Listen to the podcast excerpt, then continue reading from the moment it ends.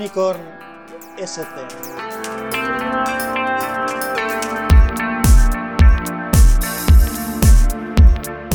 Capítulo 9. Seguimos hablando de coches, segunda parte. Hablaremos de Top Gear y de The Grand Tour. Hola, soy Sansa, esto es Unicorn. Y en este capítulo vamos a continuar un poco con el tema que abrimos en el anterior, en el capítulo 8, en el que estábamos hablando de coches y yo os contaba eh, la analogía que hacía entre una revista que seguía junto con otras muchas, pero una que especialmente me gustaba que se llamaba Automanía y los, las series de televisión, eh, los programas de televisión, tanto Top Gear eh, de la BBC como el que hacen ahora los que eran los presentadores de Top Gear en, ahora en Prime, eh, Amazon Prime Video, que se llama The Grand Tour. Pues bueno, por completar un poco la información que os dije en el capítulo anterior, esta revista de Automanía os hablaba de que salía uno de los redactores, era Jack X, era el redactor jefe de la revista, era Jack X, y de redactor adjunto había un tío que era muy gracioso como cuando escribía, que se llamaba John McEvoy, y que aparte de algún artículo que escribía, pues hacía muchas veces un contrapunto de otros artículos, dando una visión diferente y, muy guay. cuando acabe el, artículo de la página web de unicorn-st.com, de la web que es hermana de este podcast y que tengo más parada, cuando acabe este artículo, pues pondré allí alguna reseña de lo que hacían y incluso igual hago escaneo en PDF una revista para que quien quiera pues le pueda echar un, vistazo. Bueno, Jack X os comentaba que, que había sido un piloto belga famoso. Eh, él estuvo en Fórmula 1, consiguió varios segundos puestos de los mundiales de Fórmula 1 y es especialmente famoso porque ganó seis títulos de las 24 horas de Le Mans, le llaman Mr. Le Mans. También participó en el Paris-Dakar con bastante éxito tuvo una victoria y luego dos segundos puestos. Uno que ya os conté que fue especialmente cabrón porque no me gustó ese, ese París-Dakar porque se jugaron a una moneda el, ganar o Ari Batanen, que era el compañero de equipo de él, o, o Jack y la moneda le salió favorable al señor Batanen y acabó ganando Batanen, aunque lo mereció más Jack en, en mi opinión. Esto era en el equipo Peugeot creo que era con el 405 eh, en aquella época. Y luego consiguió otro segundo puesto, pero previamente, o sea, antes de, esto, con un Porsche. Eh, en el París Dakar, ¿eh? con un Porsche y no un Porsche Cayenne, un Porsche, no recuerdo si era un 959 preparado o una versión especial del 911. Bueno, pues esto era lo de automanía. Volviendo a, a, a The Grand Tour, es el programa que hacen los mismos presentadores de, Top Gear. Este trío de presentadores eh, encabezado por Jeremy Clarkson y luego está uno que se llama Richard Hammond y James May. Bueno, pues como os contaba, la, estructura de The Grand Tour del programa que emite eh, Amazon Prime Video y que ya ha acabado la primera temporada, son 13 episodios si no me equivoco, yo los fui viendo regularmente conforme los fueron sacando, o, bueno, cuando me incorporé creo que llevaban un par, me los vi rápidamente y luego ya, ya fui al día. Y lo he pasado muy bien eh, viendo estos capítulos de, de The Grand Tour. Bueno, el programa tiene una estructura más o menos siempre igual, lo hacen en una carpa que cada vez montan en un sitio, aunque en algún caso han repetido en distintas partes del mundo, lo han hecho en, en, en Dubái, en Escocia, en distintos sitios. Además tienen la coña, es un programa que junta los reportajes con el humor. Empieza en el primer programa, se hace unas vistas eh, panorámicas eh, con un dron de, la carpa y demás, y cómo van llegando los invitados a veces.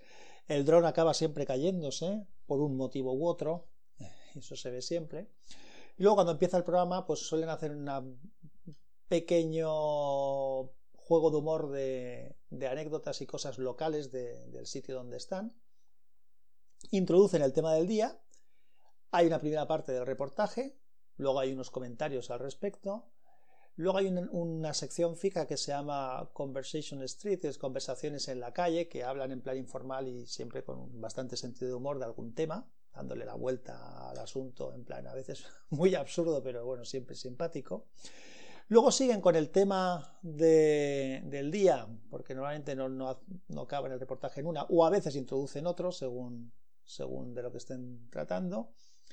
Luego hay otra sección fija que se llama Celebrity, Celebrity Brain Crash, que en español dicen accidente cerebral con famosos. Y luego hay unas pruebas, más pruebas o reportajes diversos. A veces hacen una prueba en el, en el circuito que tienen y demás. Entonces, yo lo que dije es que quería contar algunas cosas que, que veía diferentes con el programa previo de Top Gear. Por ejemplo, la parte esta de los famosos. En Top Gear, la mecánica más o menos era, se invitaba a un famoso y se le hacía una entrevista. Esa entrevista era una entrevista que estaba muy basada en el tema de los coches. Le preguntaban qué coche tenía, si le gustaban los coches, cuando había empezado a conducir. Según el coche que contaban, pues hacían más o menos chistes. Y luego eh, sacaban una prueba que había hecho este famoso o esta famosa con un coche que siempre era el mismo coche en el circuito. Hacían unas vueltas y tomaban tiempos de las vueltas. Y tenían un ranking de los personajes famosos que habían ido saliendo. Con lo cual siempre tenía la emoción del tío que había probado, o la chica que le había probado el coche, ver en qué posición quedaba en relación con los demás.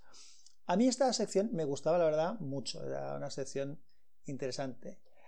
En cambio, la actual, el accidente cerebral con famosos, pues es una sección que no arranca, forma parte del, chiste y de la broma, porque los ah, famosos a los que invitan, pues eh, nunca llegan a, la carpa.